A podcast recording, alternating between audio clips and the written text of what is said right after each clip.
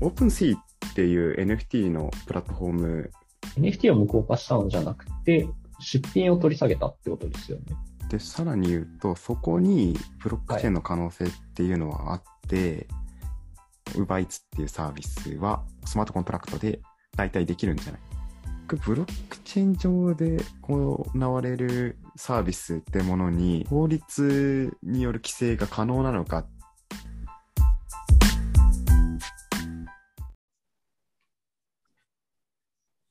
テレンデピティ第12回よろしくお願いします。お願いします。お願いします。MacBook Pro 買った？買いました。お当日の、うんえ、イベントがあって、次の日の朝もツイートしてましたよね、確か。えーっと、そうですね。日本では10月の19日の、はいえーっと、朝2時からイベントがあって、うん。で、まあ、僕は軽く見て、その後買って、ツイートしたのは朝から寝て起きて朝だったんですけど、まあ、寝る前に買ってって感じですね。買ってって言ってますけど、普通に、あの、10万単位の、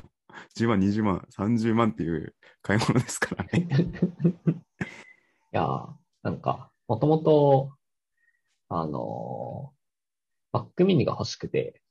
まあ、今回発表されたのは MacBook Pro、新型の MacBook Pro だったんですけど、うんうん。まあ、自分で私物で使ってるあの MacBook Pro が2017年のモデルかなちょっと古くなっちゃったんで、はあはあはあ。パソコンで3、4年前っていうと結構もう古い部類ですよね。うん。なんで、まあ、そろそろ新しいのが欲しいかなと思ってて、うん。思ってたんですよね。で、判断早いですね。え、ともきはどうしたんですか？ちなみに。え僕は、ポチポチと押して値段を見ながら、高いなって言って、そっと閉じました。いやここは、社会人との差ですか？社会人パワーですね。まあ、今回の MacBook Pro は特に高いというか、あ特に高いっていう感じだったんだ。うん。まあ、毎回、毎年発売される MacBook Pro はどんどん高くなってってるんですけど、ああ、なるほどね。うんあれじゃん、まあ今が一番安いって言いながらみんな買うやつじゃないですか。そうそうそうそう。小さいやつと大きいやつとスペックが一緒にできるんで、ちっちゃいやつを盛れば盛るほどこう高くなっていくんですよね。はいはいはい。性能をね、カスタマイズできるっていう。うん。そうですね。いや僕も、なんか学割が効くうちに新しくパソコン買いたいなって思ってたんですけど、はい。今回の見て MacBook Air の方ちょっと考えようかなって思いましたね。うん。さすがに自分のユースケース的には。あんまりプロとか MacBook Pro だとあんまり表余しちゃうかなって思うんで。そうですね。今回の MacBook Pro は完全になんていうか、その、メディア系を作る人、動画とかうん。音楽とか作る人でも、もう、その不満を抱かないような、すごいモンスタースペックになってるっていう感じで、その分値段も釣り上がってるっていう感じですね。いやーでも絶対次 MacBook Air 買うときには、うんあの本当に使う予定はないんですけど、 Final Cut Pro を一緒に買おうかなって思ってるんですよね。へえ。なんかエエデュケーション版で安いってのもあるんですけど、はいなんかそういう道具って入れといたら勝手に自分の能力上がる気がするんで。僕は Adobe CC 派だったので、はいはい。学割プランで Adobe CC 契約して、はいはい。でなんか学割だと、その後社会人になった後も、うんなんだっけな、継続割引みたいなのがあるんで、学割はなくなるんですけど、はいはい。ちょっと安めに契約し続けられますね。うん。アドビ系はな iPad の方のアプリでも契約しちゃったんだよね。ああ、へえ、だから改めてってなるとなんか、あれだし、多分使うなら多分動画編集か音声編集になるんで、そっち入れてみようかなって思ってます。常に欲しいわけじゃないけど、ピンポイントで欲しい時あるんですよね、アドビ製品って。いはいはいはい。ありますね。や、だから踏み切れないんですよね。いやでもああいう道具って本当使ってみたらなんかだんだんそれっぽいものが出来上がってきて、なんか勝手になんか自分のなんか創作性が拡張されてる気がするんですよね。やっぱそのうんはいはいはい UI、UX につられて自分の創作性が高まるっていうか、なんで全く使う予定はないんですけど、ファイナルカットプロを入れてみようかなって思ってますね。えー、そんな感じですかね。はい MacBook Pro を買ったというところで、えー今回もやっていきましょう。どうやって繋いでたっけ？編集してるから、どうやって間繋いでたか。前回、前回の編集良かったですよ。そうそうそう。あありがとうございます。続けてましょうも期待。。えー、テレンデフィティ、このポッドキャストでは、えー情報工学と法律という異なったバックグラウンドを持つメンバーで、えー最近気になった技術系のニュースを掘り下げていきます。私が法律を勉強している浅野です。エンジニアをしている塩津です。えー情報工学を専攻しているともきです。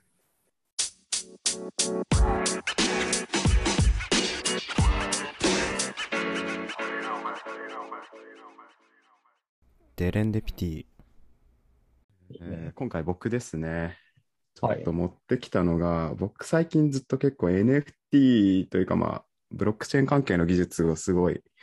好きで追っていってるんですけど、その中で、えっと、ミーンさんっていう MIIN、N- NFT 系の情報を結構共有してくれてるツイッターの方がいて、はい。えー。結構海外の話題とかも日本語で発信してくれて結構見てるんですけど、えこのー人がツイート、そうそうそうそう、してたやつで、あのー、 OpenSea っていう NFT のなんだプラットフォームは、なんか名前ぐらいは聞いたことあるかなって思うんですけど、はい。で、えーそこで NFT のアート作品の中で、そのヒトラーをなんかモチーフにしたコレクションが出品されて、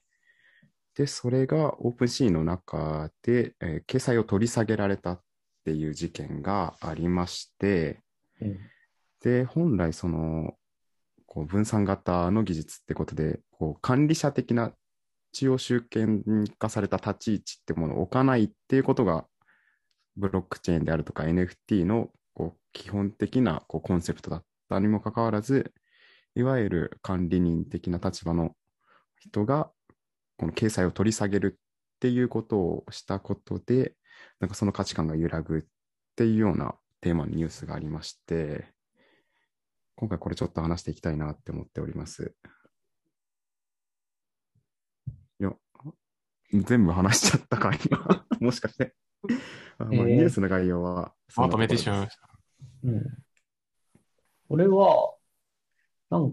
か気になったのが、そもそもオープンシーを利用するにあたって、出しちゃいけない、なんか公序良俗に反する作品は出しちゃいけないとか、そういうユーザーとのその利用規約みたいなのあったんですかね。僕も詳しくはないんですけど、オープンシーは基本的に無審査出品であるっていうようなことが書かれてたんで、多分なんか、その、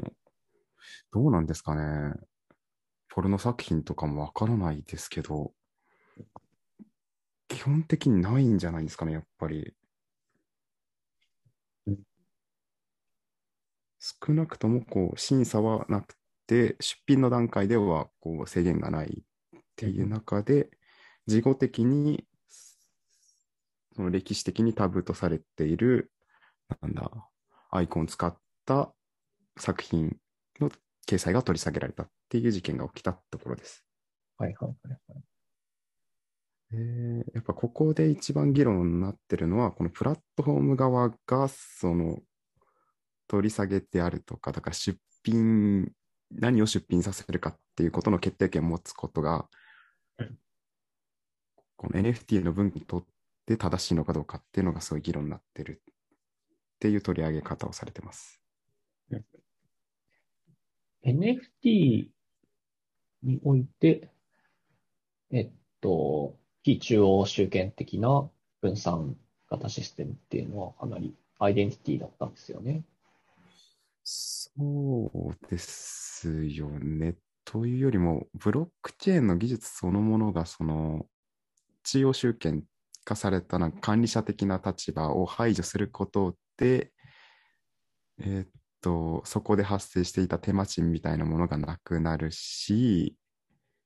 透明性が増すみたいなところで受け入れられたところもあると思うので、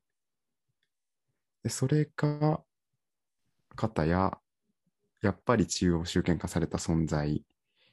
が、管理者がいて、それがこうプラットフォームを規制していくってなると、既存のサービスと何ら変わらなくなってしまいますよね。うんそれこそツイッターっていうのはツイッター社がいて、で、ツイ攻撃的なツイートであるとか、えっと、ポルノに関する、えーコンテンツであるとかを削除したりとかしてますけど、そういったものは管理者がいて、プラットフォームを良くしたりとか、健全に保つ管理、運営をしてるっていうところと、そういう人がいなくて、分散化された環境の中で自分たちがこうやりたいことをやっていけるっていうもの、そういう設計をできるっていうのが、ブロックチェーン上で動くいろんなサービスの特徴だったと思うので、この NFT に限らずに、こう一旦分散化されて、こう中央集権的な管理者を排除することに成功したサービスが、やっぱり管理者ってものはいるんじゃないかってとこで揺らぎ始めてるという文脈で僕は考察してます。うん。えーし NFT の仕組み的に、なんだろう、中央集権的な管理者がいて、その人が、まあ、あある NFT を無効にするとか、そういうことって、そもそも可能なもんなんですね。NFT を無効化したのじゃなくて、うんその出品を取り下げたってことですよね。あ、NFT を無効化したの？その、いや、えんそもそもなんですけど、はい。この多分お二人はもう気づいてると思うんですけど、そのブロックチェーン上のこの取引というか手続きを無効にすることって不可能というか事実上不可能じゃないですか？実はそうですね。こうブロックチェーンの記述をこう訴求、過去に遡って改ざんするのがそもそも不可能であるっていう体感依存性が高いっていうことでブロックチェーンが生まれてきてるんで、はい。これまでの取引を過去に遡って無効にするとか改ざんする、変更するっていうことはそもそも不可能なんで、もちろはいうんん、そのすでに発行されてる NFT は、その依然としてそのブロック、そのブロックチェーン上でどんどん取引っていうのは続けられていて、で、えっと、この出品の取り下げの意味なんですけど、その、NFT がそのアート作品を対象にしてるときって2種類あって、その画像データそのものがそのチェーンの中に取り込まれてる、はい。うんうん。チェーンの中に取り込まれるのこと、具体的な意味は僕もちゃんとは理解してないんですけど、そのはい。データがその中に入っているものと、データは別のサーバーとかにあって、それを参照しているはいはいはい。ものって2タイプがあって、はいで、特に参照しているものについては、OpenC が持ってるデータサーバー上に画像が保存されて、そこに紐付けられて、あのはいデータが表示されるっていうことになってるので、はいそっちを消せば、OpenC 上では、こう、表示が、そのプラットフォームでは表示されなくなる、見れなくなるっていうことで、そっちの文脈で、えー出品を取り下げたっていうことなんですけど、ああ。あえーなるほど。じゃあもう、その参照、その、ね、えっと、ブロックチェーンには参照を置いて、その本元は OpenC が持ってる時点で、その時点でもう、なんていうか、中央集権というか、あんま分散してないですね。その通りですね。で、結構その NFT のアート作品の中では結構そういう中高集権化もしちゃってるサービスっていうのは結構あるっていうような指摘もありました。ただ、そのさっき言った通り、そのチェーンの中に取り込んでしまってるものについては、依然として販売が継続されてて、さっき問題ってなってた、あの、ヒトラーをモチーフにした作品も未だに取引が続けられているっていうところで問題になってるっていうところです。はいはい。うんうんうん。で、この事件で僕のすごい関心は、さっきも言った通り、分散化することによるメリットって、い多分いっぱいあるからこそ、こう、ブロックチェーンがこんなにも流行ってるっていうところがあると思うんですよ。はい。それがまず多分一番パッと思いつくのは、その、エピックが Apple Store を使いたくない理由と一緒だと思うんですよ。つまり、プラットフォーマーに対して手数料を払いたくない。それをするくらいなら、えーみんなで分散型のプラットフォームを持つことで、えーもっと透明性の高いプラットフォームを作りたいとかっていうことだと思うんですよ。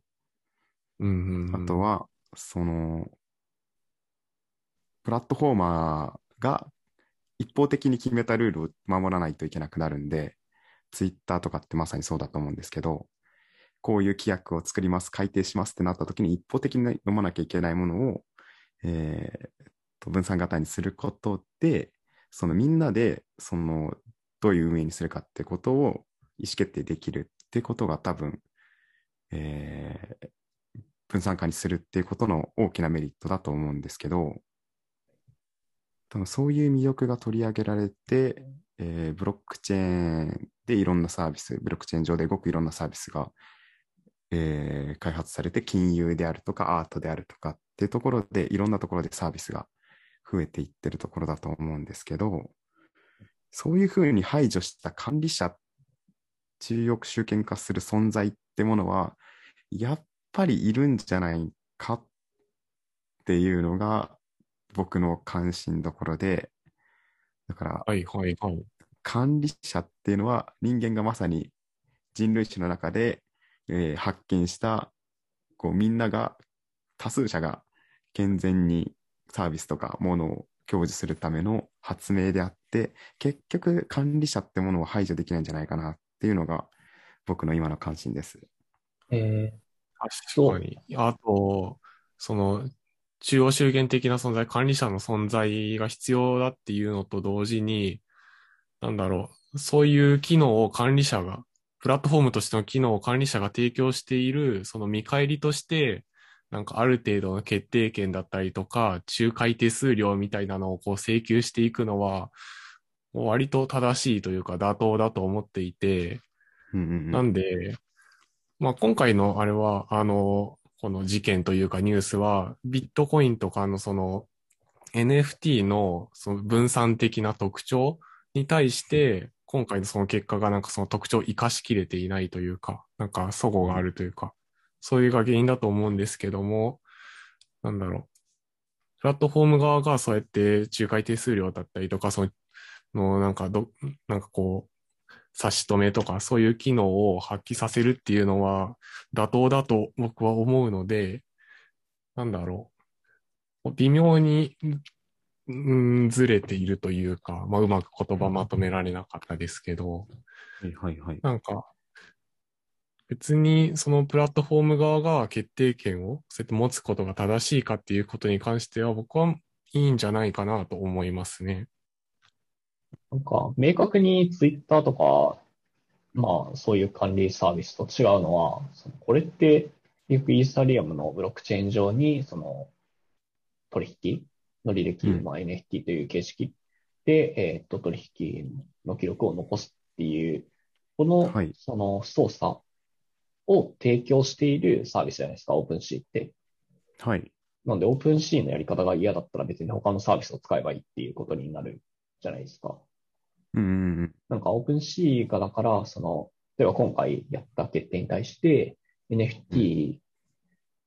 を、その、に興味があったり利用している人たちが、それに反対する意見が多数であれば、 OpenSea は使われなくなっていくだけ、別のその管理サービスが台頭してくるだけなんで、そんなに、うん、これ一件で、その全体の業界の健全性が失われるようには思えない。うーんまあそれはその、いいサービスが淘汰されて残っていけばいいっていうのは、多分そうかもしれないんですけど、僕がさらに大きなて次の展開を見たいのは、もっと多くの人が利用するプラットフォーマーとして育っていくためには、そういったこの不適切とされているような出品を取り下げたりとかっていう仕組み自体は必要だと思うんですよ。管理者側に、それともその NFT という、その NFT というか、そのコンテンツをやり取りするという世界そのものに対して。と、その NFT っていうのは単なる道具だって言ってるうちは道具は道具として中立的にあればいいという意見がなんかさっきの塩津健の意見なのかなっていうふうに聞いてたんですよ。はい。で、そうではなくて、そのアートのこのより良いマーケットプレイスを作りたいっていうところをゴールに置いたときに、うん一方で NFT ってものがアートに対してか把握できる価値を増やしたから道具としてすごく優れてるっていうところと逆に今は管理というものがあんまり観念できない、えー状況だからやっぱり管理者運営者っていう存在はそのマーケットプレスを健全に成長させるために必要なんじゃないかっていう議論が2つあるとしてで僕の関心としてはその管理運営の仕組みが全部アルゴリズムとして記述できて、コードとして、その、ブロックチェーンに取り込まれるっていうことをすごい期待したいんですよ。だから人による管理っていうものから、さらに進んで、えーコードによる管理っていうものに置き換わっていったときに、NFT のマーケットプレスっていうのは、もっと飛躍的に旅立っていくんじゃないかなってことを期待してるんですよ。うんああ、なるほど。えっと、なんで、その管理者、今回、えっと、OpenSea っていう、そのプラットフォーム1個とかの話じゃなくて、うん、NFT を介したコンテンツ、コンテンツっていうか、デジタルアートのやり取りのマーケット全体に対して、なんか、そういう、例えばよくあるんだったら非、非営利というか、委員会みたいなのが立ち上がってうん、いろんなプラットフォームうんが、例えば Facebook とか Twitter とかうん。のお偉いさんとかで SNS、ユーザー投稿型の SNS とはこうあるべきだみたいな、うん。みんなが話し合って健全なこう SNS を作っていくためのルールを作るとかうん。みたいな、そんな感じで NFT によるデジタルアートのマーケット、そのプラットフォームを提供している会社たちが、まあ、こうあるべきだよねっていう共通のルールみたいなのを作って、それが適用されていくべきです。その適用されるルールそのものが、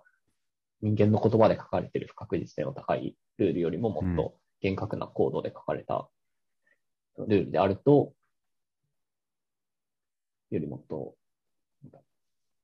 明確な線引きを決めた取引ができる世界が来て、よりスケーラブルになるんじゃないかと、そういう話。そうですね。で、さらに言うと、そこにブロックチェーンの可能性っていうのはあって、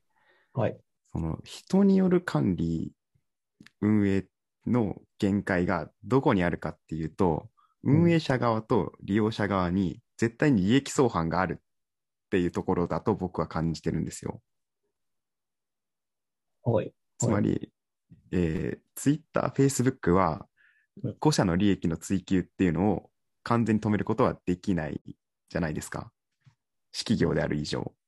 はい。はい。なので、彼らの一番高いポリティプライオリティは自社が儲けることを、株主のために儲けることっていうものがあって、で、はいそのために、えーユーザーが使いやすいプラットフォームを提供するというところが、次のこのクラスとして現れるわけじゃないですか。はい。うんうんで、人間が管理してるうちは、この管理者と、この提供を受けるユーザーっていうものとの、この利益、実現したい利益の違いっていうところを完全になくすことができなくて、うまくいかない限界があると思うんですよ。例えば株主と取締役の利益相反が起きたりだとか、そういう人人による管理運営っていうのはそういう限界、利益相反の限界がある中で、ブロックチェーンっていうのは、その人による支配ってものを排除するので、その利益相反を排除できるっていう利点があると僕は考えていて、で、それはどういうことかっていうと、こういうふうな入力があったときに、こういうアウトプットをしましょうというものをユーザー側で決定して、コードで記述する作業をしていくので、えーそういう利益相反というものが起こらない、ユーザー側がこうあるべきだというものを決定して、その仕組みを決定できるっていうのが、で、しかもそれが崩壊される、させられる恐れがない、えー技術なものとして、こう確立することができる。誰も変更ができない。故にそれができるっていうのがブロックチェーンの一番の魅力だなっていうふうに僕は感じていて、で、そういうことが NFT のこのマーケットでもできたらいいなっていうふうに思っています。その合意形成に、ユーザー側の合意形成によって作られるプログラムっていうのは、結局それを管理する人が、つまり一番最初にそれを生み出す人が多分管理者になると思うんだけど、うん。うん、その人が圧倒的中立でないといけないから、まあ、結局ボトルネックは人間になってしまって、あんまりやっぱ解決できる未来が想像できないな。そこの切り返しが今のところなんですよ。そうなんですよ。僕はずっとそういうことを、こう利益相反の排除、人による支配の排除っていうところに、ブロックチェーンの可能性をすごい感じてきたんですけど、さっきの塩津くんの指摘の通り、結局、その誰かがそれを生み出してるというところで、今回で言えば、その OpenSea という主体が絶対になしには、その、この NFT のマーケットっていうのは、今回の OpenSea っていうものは誕生しなかったことから考えると、運営者っていうのはやっぱ排除できないのかなっていうあ切り返しが今来てるんですね。ああ、最初に戻ってきましたね。はい、なるほど、理解した。で、もっと言うと、そのはいサービスって固定化されないじゃないですか。正解ってものが生まれて、その後ずっと形が変わらないってものってあんまりないじゃないですか。そうですね。成長する限りそれはないですね。この時代とともに、さらにその成長する規模とともに求められるものが変わって、で、それをアップデートしていくっていう作業が必要な時点で、それが誰がやっていくかっていうと、その運営主体がやっていくことになるんで、やっぱりそこは 排除できないのかなっていうのがすごい今、もどかしい思いを感じているところです。ツールとしての NFT の存在っていうのは、まあ、そのある、もうあるっていう世界で、それを使っはい。ていろんな、これからこの、えっと、マーケットが広がっていく、いろいろお金が動いていく世界なんですよね。で、僕らはその非中央集権的な分散台帳システムの上で、いろいろお金のやり取りをしていくんですけど、それの健全性のためにはいろいろルールを決めなきゃいけなくて、でもルールっていうのは、最初の一人目、最初に決める人が存在するから、結局、どうやろうと運営者っていうのができてしまう。そこに、その、なんだろうな。なん、超中立的な、そのものは生まれにくいんじゃないか。構造的に生まれにくいんじゃないかっていう話をしていて、で、それの一例として今回、その NFT によるデジタルアートのやり取りのプラットフォームの、えっと、一番のシェアだったんですかね。ニュースを見てる限り。うんうんそれのオープンシーがまさにそこの自分たちの利益について一つ決定を下してしまったっていう話が、えーっと、関わってくると。っていう話の流れだと理解してます。うん。うん、そうですね。だから、あの、ブロックチェーン上で動くサービスは利用者みんなが、えー、なんだろう、使い方を決めてるというふうな印象で受け入れられたものが、やっぱり支配者ってものがいる、いるし、必要かもしれないという疑問が投げかけられたというのが今回の事件なんだと思います。エレンディピティ。で、例えば他の例で言うと、スマートコントラクトっっていう概念はご存知ですよねでいいですか？はい。教えていただいてもいいですか？あの。あの、よく言う例えが自動販売機みたいなもんですね。えーお金を入れるボタンを押すという入力に対して、えージュースを出すという出力をするのが自動販売機で、これをもっと複雑なことができるのが、入力に対して一定の出力をするというものをあらかじめ設計しておく。で、ブロックチェーン上で動くから改ざんもされないというものがスマートコントラクトです。例えばですけど、音楽をポチって買ったときに、えー作曲者、作詞者、あともいろんな入ってるエンジニアとかに、7対1対1対1とかでも割り振るみたいなものをあらかじめ決めといて、パソコンでポチってやったらもうお金が自動的にその人たちに割り振られるみたいなことをいろいろ設計しといて、あとは入力するだけってものを置いとくっていうのがスマートコントラクトですね。なるほど。で、なんかその技術を使えば、えーえー例えば UberEats とかのサービスを代替できるんじゃないかってことが、まあ、今年やかに言われてるんですけど、うんうん。だから UberEats がさ提供しているサービスっていうのは、えーここの食べ物、お店の食べ物を買いたいですっていう、えー注文を出す。それに対して、えー私が行きますってものを応答する。で、えーで、食べ物作ってるところが食べ物提供して、で運ぶ人が運んで、えーと、注文した人の元に届くと、お金が、まあ、一旦全部サービス提供者の UberEats に行って、それが手数料を取った上で、運んだ人とお店に割り振るっていう仕組みが UberEats じゃないですか、ざっくりと言うと。そうですね。で、これをまあスマートコントラクトとか、その他のこのブロックチェーン上で動く契約の仕組みに載せちゃえば、その間で吸い上げる人をなくした上で、どういうふうにお金が行き渡るかってものをあらかじめ設計しておけば、あの、UberEats っていうサービスは、あの、スマートコントラクトで代替できるんじゃないかって議論ができそうですよね。おでも結局、中のアルゴリズムを書く人がいるので、なんだろうそのアルゴリズムを書いた人にお金を一定量割り振るっていうのを入れられると、Uber Eats と変わらなくなりそうですね。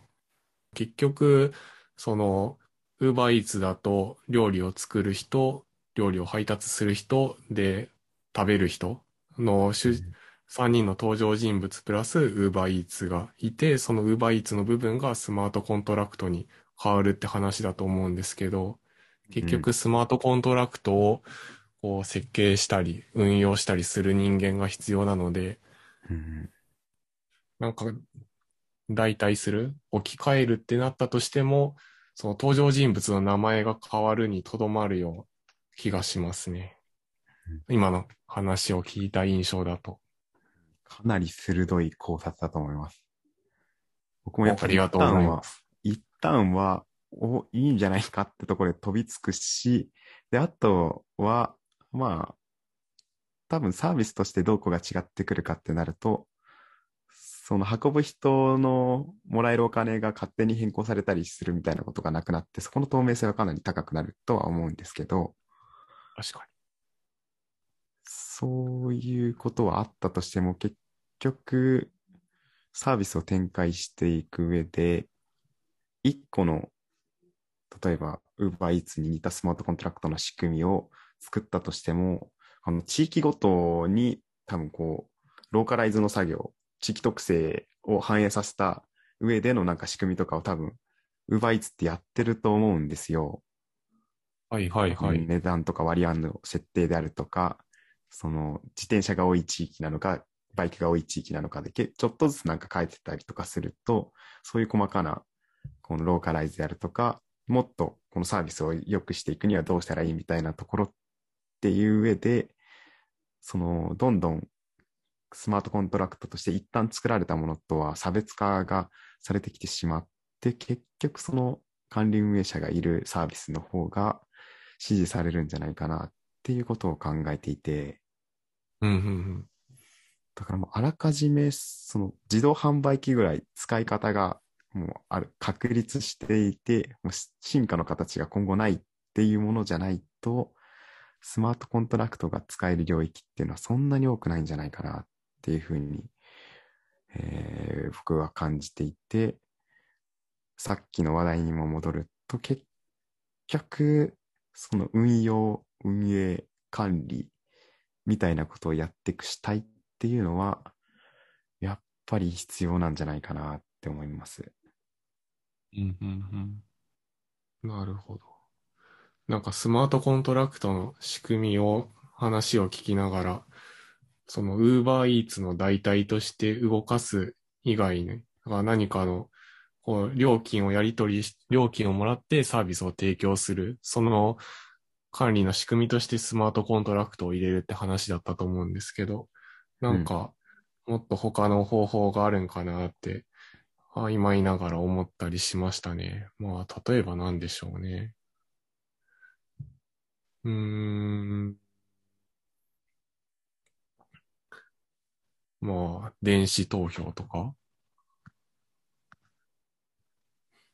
おっと。いや、まあ、わかんないですけどね。まあなんかスマートコントラクト、うん、話を聞いてる限り面白いなと思って、なんかもっと他の活用方法あるのかなってこう考えたりしました。うん。自分も今聞きながら調べてたけど、うん。なんか登場人物が、つまり最終的にお金を受け取る人が多くなればなるほど、どうしても、一個一個に、その、ブロックチェーン上に記録すする必要があるから、うん決済の時間が長くなるんですね、これ。あと、たこまあれ、最近すごい注目されてますけど、そのはい一回一回の記述に相当た高額な手数料が発生してるっていうところですよね。ああ、思なるほど。ったのは、例えば家系ラーメンにこれを導入すると、まず作ったラーメン屋に支払われる分があり、次は麺を作ってる製麺所に支払われる分があり、えっと、小麦を作ってる農家に支払われる分があり、海苔を作ってるなんか企業に支払われる分がありって言って、うん。非常に計算量が膨大になっていく気がしますね。だからなんか、でも、NFT の二次作品を作ったときに、一次作品の提供者に、ちょっと、あの、なんだ、お金、お金って言ってる価値が提供されるみたいな仕組みはまさにそんな感じですよね。あ、まあ、だから、だから、なんだろうな。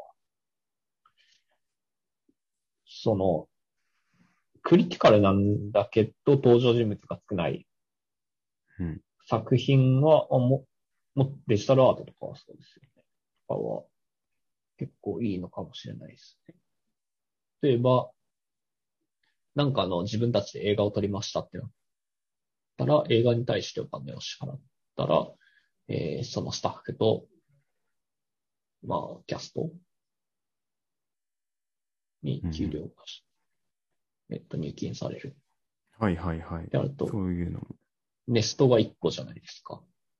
はい。下請けとかがなければ。うん。なので、まあ、深さ1の機構造であれば問題なさそう。深さがどんどん、床下にどんどんネストしていくような利益構造だったら結構厳しい気がするけど。そうなんですよね。多分、今まで話してきた話の全部が、そのブロックチェーン上で動くサービスは、一回、そのコードを、仕組みを作ってしまえば、その保守するような作業がいらなくなるっていうような期待感が多分みんなあったところを、実はそうじゃないってことが明らかになり始めたってことなのかな。だから仕組みを作ってしまえば、そこから改ざんされる恐れがないから、その自動販売機をみんなが使えばいいっっていうことでうん、えー自動販売機の設置者に払ってたお金がいらなくなるってことを期待感として抱いてたんですけど、実は自動販売機っていうのは一度設置したら終わりじゃなくて、季節ごとに中のジュースを変えたりとか、あったかいものから冷たいものに変えたりとかっていうようなところで、どんどん細かなアップデートをする作業っていうのはあって、で、なかなかしかもそこが仕組み化しにくい、アルゴリズム化しにくい細かな対応っていう、まさに人にしかできない部分っていうものがあって、結局そういう管理運営者っていうものは、どんなサービス、ブロックチェーン上で動くサービスであっても必要ってことが徐々に明らかになったのかなという歴史の一場面だと思います。デレンデピティ。僕の関心をもう一個さらに、その管理者がいるいない問題で付け足すとすると、はい。で、結局、ブロックチェーン上で行われるサービスってものに、法律による規制が可能なのかっていうのが、まあ、僕の領域で言うと、かなり関心が大きくて、うん。というのは、えー今までのこうサービスに対する規制っていうのは、サービスの提供者に対して、こう、規制をかける、圧力をかけるってことで多分、えー、なんとかやってきたじゃないですか。うん例えば、その、SNS 上での著作権侵害が、えー問題として大きくなったってなったとしたら、プラットフォーマーに著作権侵害のさ、なんか画像とか動画とかを削除するような仕組みを作れっていうようなここうことを、えー機関が、国家機関とか、こうルールを作れる人たちが、えープラットフォームに対して命令するってことで、えー法律の価値ってものを実現させてきたと思うんですけど、うん。えっと、分散型のサービスになると、そういうサービスの提供主体ってものが観念できなくなる結果、法律の規制が及ばなくなるんじゃないかというのが、まあ、多分法律家ないし、なんかこの、特に規制をかけたい国にとっては大きな問題点だったと思うんですよ。でもそれが今回の話の中でやっぱりサービスとして人がに使われるようなちゃんとサービスとして育っていくためには管理運営者ってものがやっぱり排除できないのではないかとというところが今回の一個の到達点だと思うんですけど、そうなってくると、そこに対する規制はややっぱり可能になるってことになりそうですよね。なあ、じゃないですか。だってもう、今、なるべく触れないようにしてたんですけど、まあ究極なことを言ってしまえば、イーサリアムの管理団体が、あの、ハードフォークしますって言って、特定のうん、そのトランザクションを消すことができるので、一応。え、それどういうことですか？あの、その、よくあるのは、すごいバグとか、なんだろう、窃盗？ビットコインの窃盗とかで、その良くないトランザクションが生まれたときに、えっと、この特定の期間ビ、ビットコインの例だと、特定の期間ビットコインのその取引を全世界で止めて、その間に、えっと、特定のトランザクションを、えー取り除いて、ブロックチェーンを再計算する、再構築するっていうへことが一応できるので、え、え、あの、そもそもビットコ、ブロックチェーンというものが、その仮想通貨暗号資産というものが、そもそも運営団体ありきのものではあります。だってそうじゃないと、あの、成り立たないからね、暗号資産っていうのは、あの、計算のコストと、その計算、うん。計算っていうか、その、改ざんのコストと、その改ざんじゃなくて、普通に、えっと、ブロックチェーンの計算に貢献する利益っていう、ここが微妙に利益が上回ってるっていう状況を作り出してるのがその運営団体なので、うんうんうん運営ありきなんですよ。そもそも仮想通貨っていうのは。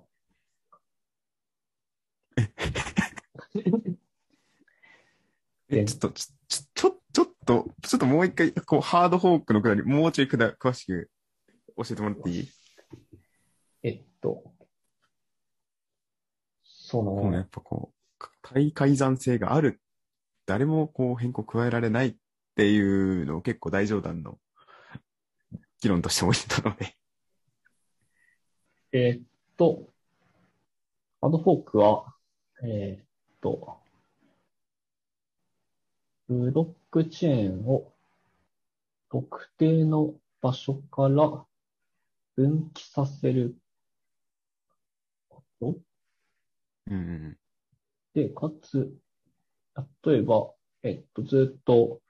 やり取りをしてたチェーンがあったとし、ブロックチェーンがあったとして、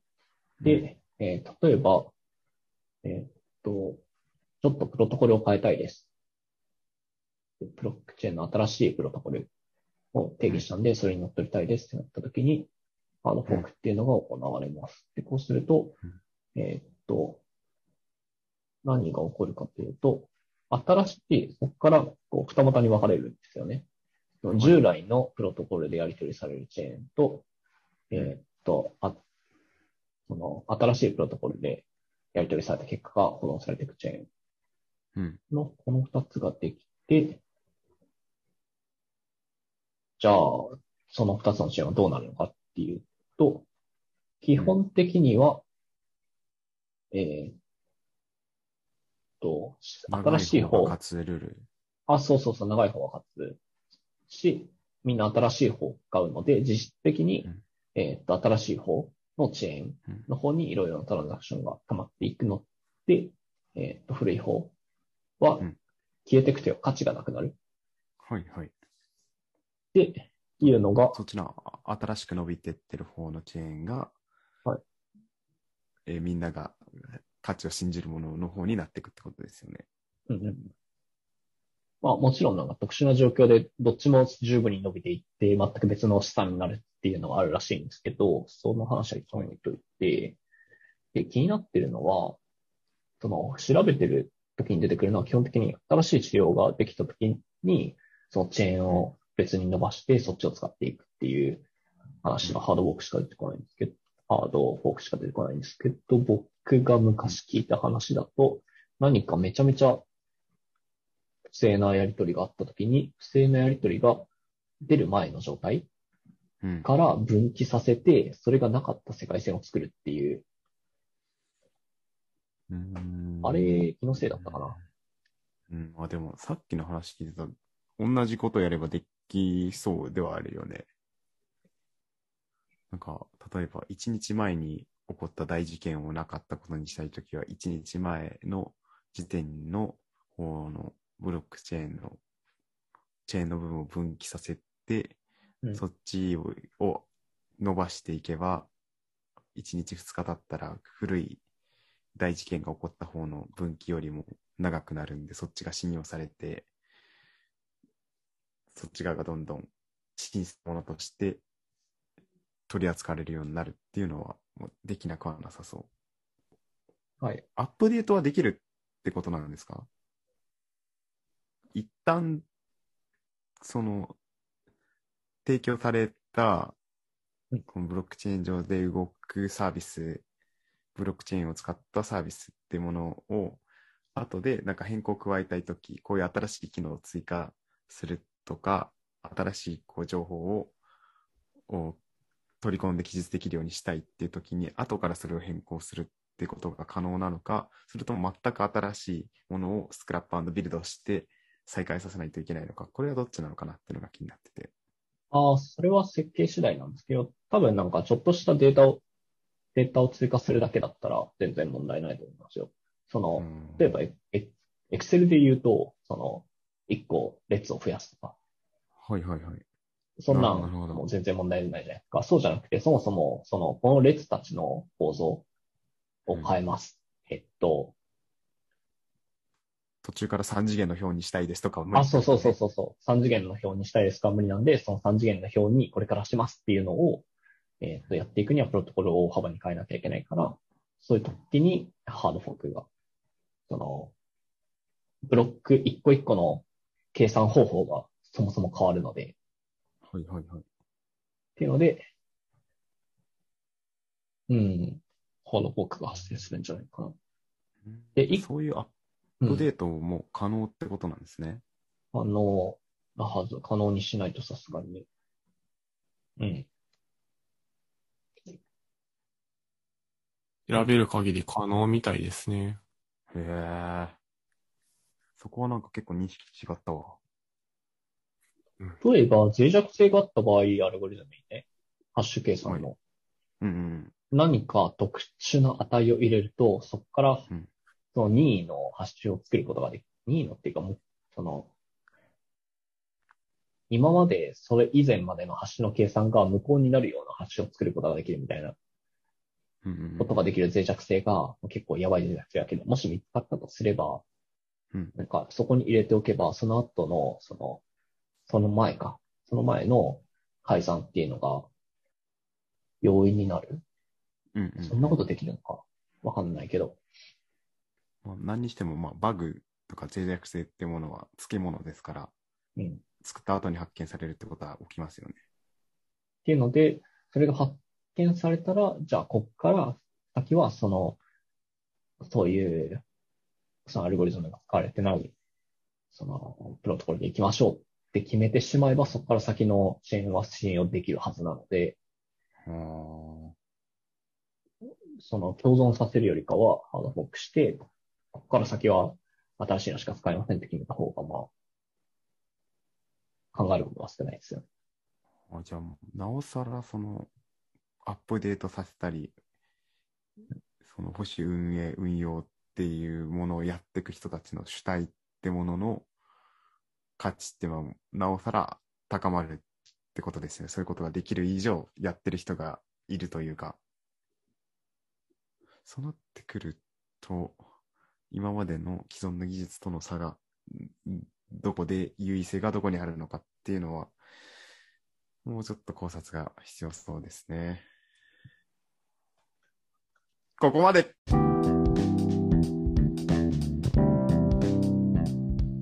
日はここまでです。いやー、すごいね。カラ以来のぐつぐつに煮詰まってきましたが、そうなんです。なんかこの、新しいなってものが生まれた時に何がどこが新しいのかっていうものを見抜く力ってすごい大事だなって思っててうん。新しそうだけどなんかちゃんとこう体系的な勉強をしてたりとかうん歴史を学んだ人にとってはあったんだけどなこの形っていうものって得てしてあるもんじゃないですか。はい。なんで、そういう、パッと見で新しいなってものが出てきたときに、どこが今までの既存の技術と違うところ、優位性があるのか、さらにそれを生かすにはどういうふうにしていったらいいのかみたいなところは、見抜ける力はどんどんつけていきたいですよね。どうしたんですか？口数が少なくなってますけど。いやー、非常に、ともしかしたら間違ったことを言ってるなっていう気がして、やめましたね。あー反省は後でやる。はい。大丈夫ですよ。ここ、ここは、ちょっとなしにしてくれっていきますから。確かに編集いや、でももう途中、途中からちょっとありきだなと思って喋ってましたよ、僕は。結構。はいはいはい。はいはい。っていうことでね。いやー難しい難しい。難しい難しい。っていうね。多分ね。多分誰もちゃんと分かってる人が、多分世界の中でも少ない中での議論だったと思うんで、こんなもんじゃないですか？はい。まあ、僕に至っては新しいことが多かったんで、えー楽しかったなで、はいもうボツになっても実りがあったなと毎回思えるんで、続けていきますね。はい。はい はいじゃなくて、ともきくん。僕今日はついていくのがやっとです。もうなんか、4週間ぶりのテレネフティは、え、なんすか？4週間ぶりのテレネフティは、ああ、これがテレンディピティだな。そんな回でしたね。薄いダメだ。2週間後やっていきましょう。はい。お疲れ様でした。お疲れ様です。まあです。「